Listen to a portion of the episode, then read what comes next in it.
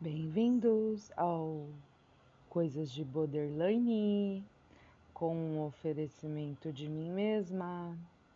Bom, é, é, vou falar sobre o amor hoje.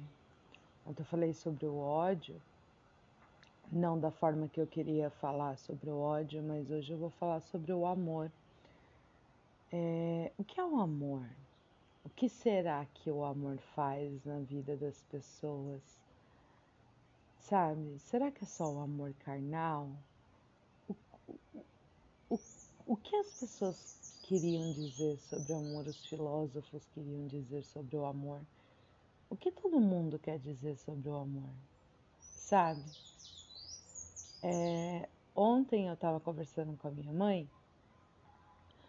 sobre o que está acontecendo e aí ela me disse uma coisa assim: Filha, eu já tive o meu amor. Meu amor foi seu pai. Eu amei o seu pai mais que qualquer outra coisa nesse mundo.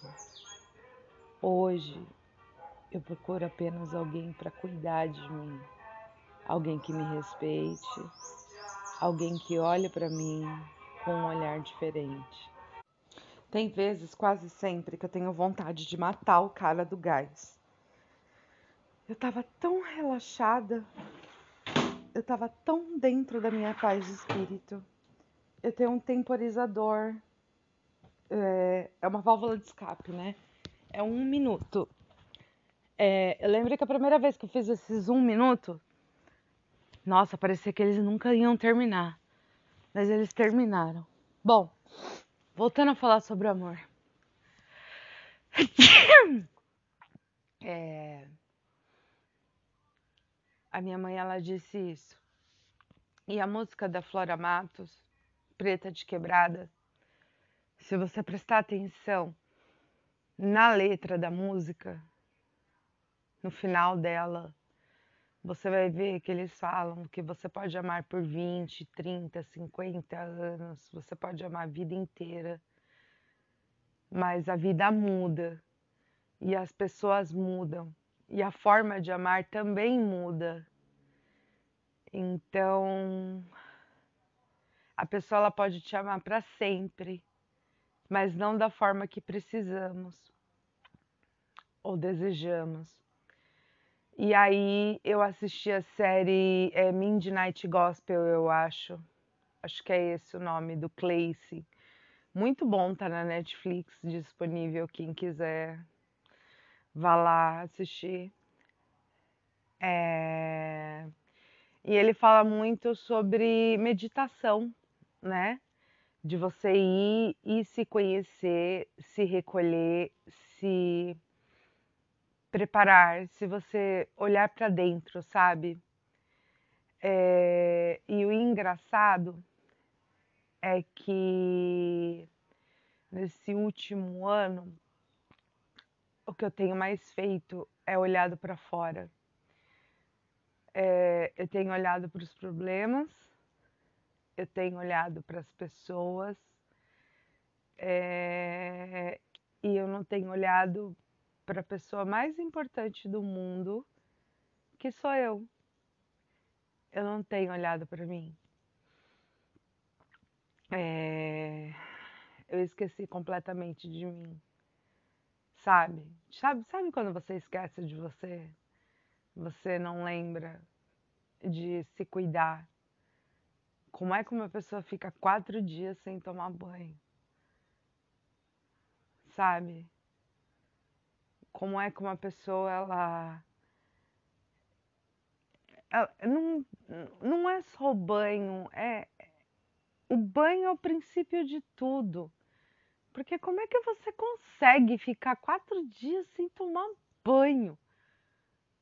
Sabe? Tipo, sem, sem tirar aquela carga, sem tirar aquela energia toda que jogam em cima de você.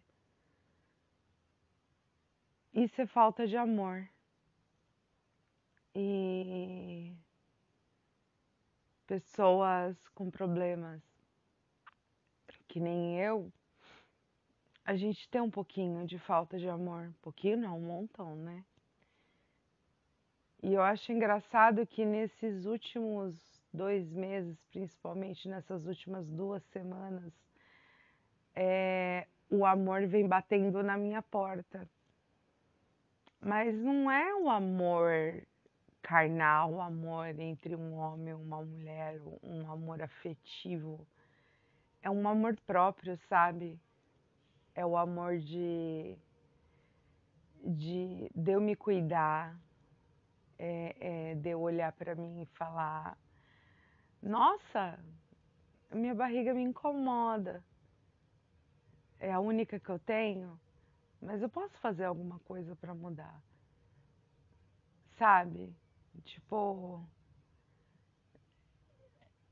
me afastar de coisas tóxicas é, e atrair só coisas boas, só coisa boa, só coisa boa.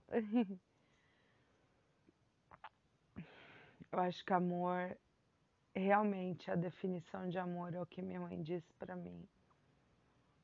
Amor é cuidar, amor é respeitar.